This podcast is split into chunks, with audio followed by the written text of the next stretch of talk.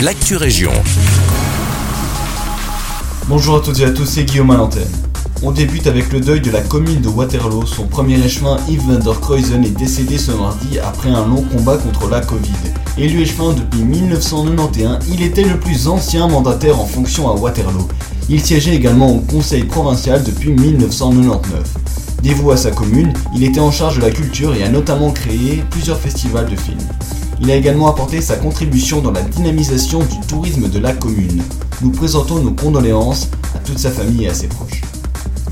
Aucune pollution n'a été constatée dans l'air après l'incendie qui s'est déclaré sur le site d'incinération des déchets ménagers de Virginal dans la nuit du 23 au 24 novembre. C'est le hangar où les camions poubelles déversent le déchet qui a pris feu. Certains câblages ont été endommagés et les fours incinérateurs sont à l'arrêt pour le moment. Ils devront être remplacés. Il n'y aura aucune conséquence sur la collecte des déchets dans les communes et villages avoisinants. À Nivelles, 2021 se déroulera dans la prudence économique pour le sport, mais ça n'empêchera pas certains investissements. Le conseil communal a fixé son budget pour l'année prochaine et 750 000 euros vont être investis.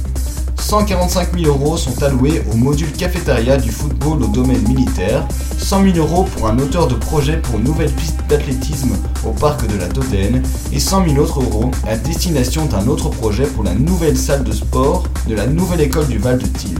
Une Pontacelloise s'illustre à la 8 cérémonie des Gants d'Or et fait rayonner sa ville.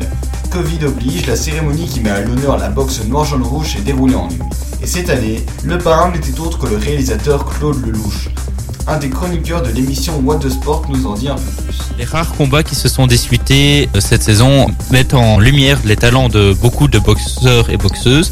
Et à ce palmarès figure notamment Anaïs Rousseau, 27 ans, et élue meilleure boxeuse chez les amateurs. C'est lors d'une interview qu'Anaïs a appris sa victoire. Cette dernière s'est déroulée un jour avant l'annonce officielle des résultats.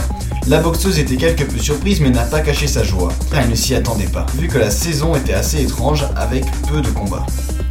C'est tout pour l'actu région, je vous souhaite une bonne journée.